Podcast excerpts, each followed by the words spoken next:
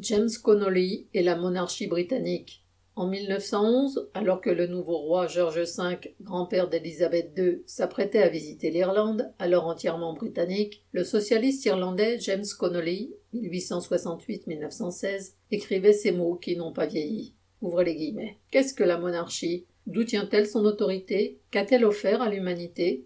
La monarchie est la survivance de la tyrannie imposée sur l'humanité par l'avidité et la traîtrise dans la période la plus sombre et marquée d'ignorance de notre histoire.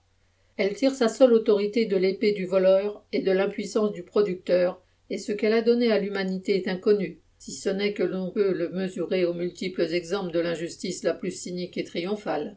Toutes les classes de la société, à part la famille royale et en particulier la famille royale britannique, ont contribué à élever le genre humain via certains de leurs membres. Mais ni dans la science, ni dans les arts, ni dans la littérature, ni dans l'exploration, ni dans les inventions mécaniques, ni dans aucun domaine de l'activité humaine, aucun représentant de la famille royale britannique n'a fait progresser l'humanité au niveau moral, intellectuel ou matériel. Cette famille s'est opposée au moindre progrès, a combattu toutes les réformes, persécuté le moindre patriote et intrigué contre toutes les causes justes. En massacrant tous les amis du peuple, elle a fraternisé avec tous ses oppresseurs.